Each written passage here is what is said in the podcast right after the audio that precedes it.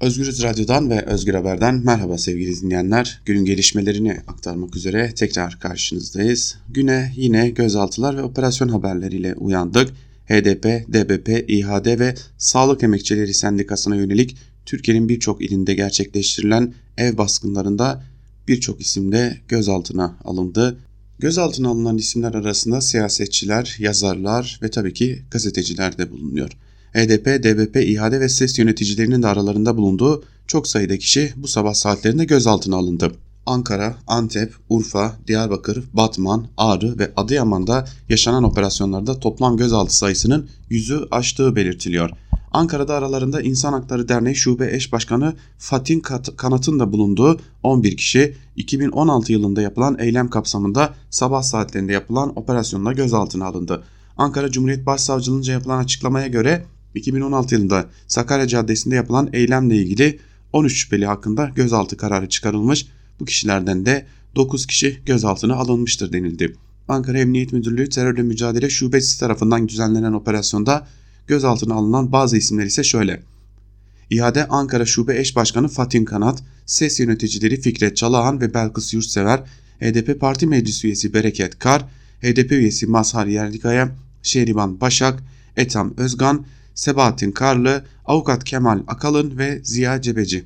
Ankara'da aralarında İnsan Hakları Derneği Ankara Şube Eş Başkanı Fatin Kanat'ın da bulunduğu eski HDP milletvekili Behçet Yıldırım ile yönetici üyeleri gözaltına alınan Sağlık ve Sosyal Hizmet Emekçileri Sendikası da bir basın açıklaması düzenledi. Türkiye'de emek ve demokrasi alanında faaliyet gösteren kurumlarının yönetici üyelerine dönük operasyonların sıradanlaştığına dikkat çeken SES Eş Genel Başkanı Gönül Erden, sabah yapılan operasyonun nedeni 2016 yılında kamuoyuna beyaz bayrak olarak bilinen basın açıklamasıyla ilgili olduğu görülmektedir.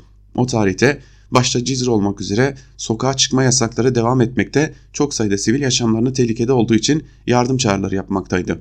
Öyle ki sağlık hizmetlerine ihtiyaç duyanların ellerinde beyaz bayraklar ile hastaneye ulaşma çabaları biz sağlık ve sosyal hizmet emekçilerini derinden etkiledi. Bu yüzden beyaz bayrak eylemleriyle yaşam hakkına vurgu yapanlar açıklamalar gerçekleştirilmiştir dendi.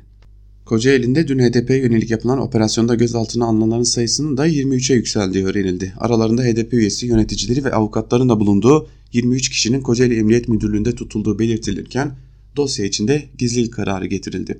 Bursa'da ise sabah saatlerinde yapılan ev baskınlarında HDP Yenişehir İlçe Eş Başkanı Hidayet El Almış'ın da aralarında bulunduğu 7 kişi gözaltına alındı. Gözaltına alınanların Bursa Emniyet Müdürlüğü terörle mücadele şubeye götürüldüğü belirtildi. HDP'nin önceki dönem Adıyaman Milletvekili Behçet Yıldırım'ın da evine polis baskını düzenlendi. Evde arama yapan polis Yıldırım'ı gözaltına aldı. Kanun hükmünde kararname ile kapatılan Dicle Haber Ajansı muhabiri Hacı Yusuf Topaloğlu da Adıyaman'ın Kahta ilçesindeki evine düzenlenen baskınla gözaltına alındı. Urfa'nın Viranşehir ilçesi Şırnak mahallesinde yapılan ev baskınlarında ise İrfan Erdem gözaltına alındı. Sosyal medya paylaşımları gerekçesiyle terör örgütü propagandası yapmak iddiasıyla hakkında soruşturma açıldığı öğrenilen Erdem, Urfa İl Emniyet Müdürlüğü'ne götürüldü. Diyarbakır ve Batman'da da gözaltı operasyonları vardı. Demokratik Bölgeler Partisi eş genel başkan yardımcısı Mehmet Şirin Tunç ve Halkların Demokratik Partisi Kayapınar Belediye Meclis üyesi Songül Dağ Kapancı gözaltına alındı. Gözaltı sayısının artabileceği bildirilirken gözaltına alınanların da İl Emniyet Müdürlüğü'ne götürüldüğü öğrenildi. Eğitim Sen Diyarbakır Bir Nolu Şube Eş Başkanı Hatice Efe ile Demokratik Bölgeler Partisi Bağlar İlçe Yöneticisi Tahil Gül de evlerine düzenlenen polis baskını sonucu gözaltına alındı. Batman merkez ve ilçelerine bu sabah yapılan ev baskınlarında da en az 25 kişinin gözaltına alındığı öğrenildi. Gözaltına alınanlar arasında HDP'nin 24 Haziran seçimlerinde milletvekili adayı olan Şükrü Baytar'ın yanı sıra Barış annesi Nurhan Seçkin ve DTK delegeleri de bulunuyor. Yani neredeyse toplamda Türkiye genelinde bugün itibariyle 100 kişi gözaltına alındı HDP ve DBP'ye düzenlenen operasyonlarla. Bu operasyonlara ek olarak Batman'ın Gerçüş ilçesinde de DTK temsilcisi Mehmet Yıldırım gözaltına alınırken Ağrı'da da Demokratik Bölgeler Partisi ve HDP yöneticilerinden Kazım Aslan, Doğu Beyazıt HDP il yöneticisi Faruk Sevkan ve Okan Sekir'den de gözaltına alındı. Antep'te de son bir haftada 57 kişi hakkında gözaltı kararı verilmişti. Hakkında gözaltı kararı verilen 57 kişiden de 25'i tutuklandı sevgili dinleyenler.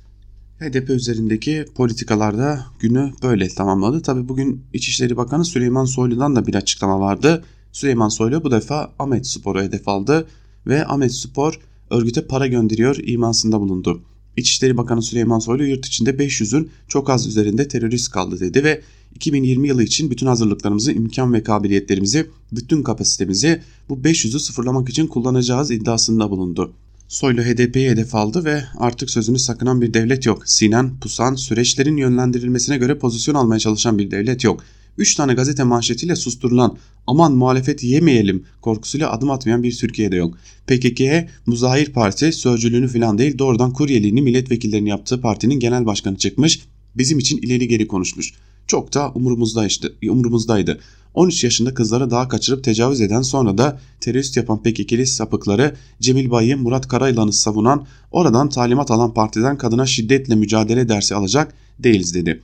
Soylu Kandil'in en son derdinin ne olduğunu biliyor musunuz diyerek de şunları kaydetti. Ahmet Spor aman ne yapın ne ederseniz yapın Kandil'in açık talimatı. Ahmet Spor'a oradan buradan 400-500 bin lira para bulun diye bizzat diye Cemil Bayık talimat gönderiyor. Terör örgütünün desteklediği bir siyasi parti. Terör örgütünün direkt talimat verdiği bir spor kulübü. Böyle bir şey olabilir mi? Böyle bir şey yapılabilir mi? Cemil Bayık Ahmet Spor'a destek verin diye açık açık talimat gönderdi. Duymayacak mıyız şeklinde de bir iddiada bulundu. Öte yandan Bakan Soylu 25 Kasım'da Taksim'de kadınlara yönelik müdahaleler içinde sadece hafif bir gaz sıkıldığı imasında bulundu. Kadına yönelik şiddete karşı Uluslararası Mücadele Günü kapsamında Taksim'de düzenlenen eylemde polisin kadınlara şiddet uygulamasıyla ilgili konuşan Süleyman Soylu koskoca bir yalandır ve ayıptır. Artık bu istismardan bir vazgeçin dedi. Basın açıklaması bittikten sonra 50 LGBT'linin polise saldırdığını belirten Soylu sadece hafif bir gaz sıkıldı. Gaz sıkıldıktan sonra da olay dağıldı iddiasında bulundu. Bugün Büyükada davası olarak da bilinen halk savunucularının yargılandığı davanın da duruşması görüldü. Savcı duruşmadan mütalaa verdi ve Uluslararası Af Örgütü Onursal Başkanı Taner Kılıç'ın silahlı örgütte üye olma suçundan 5 sanığın ise örgüte üye olmamakla birlikte bilerek isteyerek yardım suçundan 7,5 yıldan 15 yıla kadar hapisle cezalandırılmalarını istedi.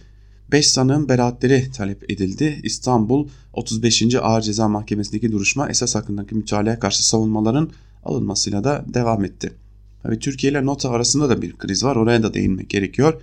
Fransa Cumhurbaşkanı Macron'un Barış Pınarı Harekatı'nı eleştirerek NATO'nun beyin ölümü gerçekleşmiş, gerçekleşmiştir açıklamasının ardından bir dikkat çeken bir gelişme yaşandı. NATO akil insan uygulamasına başlatmayı gündemine aldı. Reuters'a konuşan diplomatlar NATO'nun dengesinin tekrar sağlanması amacıyla akil insanlardan oluşan bir grubun çalışmaya başlayacağını kamuoyuna açıkladı. İsmini açıklamayan yetkililer akil insanların 2021'de bir rapor hazırlayacaklarını, bunu NATO'ya sunacaklarını duyurdu. Üst düzey Fransız bir diplomat biz Macron'un siyasi bir tartışma oluşturmak için yaptığı açıklamaların şok etkisini yönlendirmeye çalışıyoruz. Amaç dengeyi yeniden sağlamak şeklinde bir açıklamada bulundu. Biliyorsunuz Türkiye'de YPG'ye ilişkin bir karar almıştı. YPG'ye ilişkin net tavır alınmazsa NATO'daki hiçbir operasyonun altına imza atmayacaklarını söylemişti. NATO ile ilgili başka bir tartışma başlatmıştı. Bugün Almanya Başbakanı Angela Merkel de bir açıklama yapmıştı ve Türkiye'nin NATO üyesi olarak kalması lazım demişti. Yani YPG ya da Kuzey ve Doğu Suriye krizi artık doğrudan doğruya NATO'nun da içini etkileyen bir hale gelmiş durumda. Dikkat çeken bir diğer gelişme dün Ali Babacan Habertürk televizyonunda Fatih Altaylı'nın konuğu olmuştu. Fatih Altaylı'ya ilişkin Yiğit Bulut konuştu. Cumhurbaşkanının eski danışmanlarından belki de ekonominin bugünlerde olmasının etki etken isimlerinden biriydi. Yiğit Bulut Ali Babacan TV programına çıkmış parti kuracakmış hayırlı olsun. Yalnız bütün bu işlere başlamadan 2014'ten bugüne her fırsatta sorduğum şu soruya cevap vermeli. Bankasya'yı Ziraat Bankası'na FETÖ'nün 1,5 milyar dolarını cebine koyacağı şeklinde satın almaya neden kalkıştın imasında bulundu ve öyle görünüyor ki bir biçimde Ali Babacan'ın da FETÖ ile suçlanma sürecinin ilk fitilini ateşlemiş oldu diyelim. Haber bültenimizi burada noktalayalım sevgili dinleyenler. Gelişmeler oldukça bunları aktarmak üzere karşınızda olmaya devam edeceğiz. Daha iyi gelişmelerle karşınızda olabilmek dileğiyle şimdilik hoşçakalın.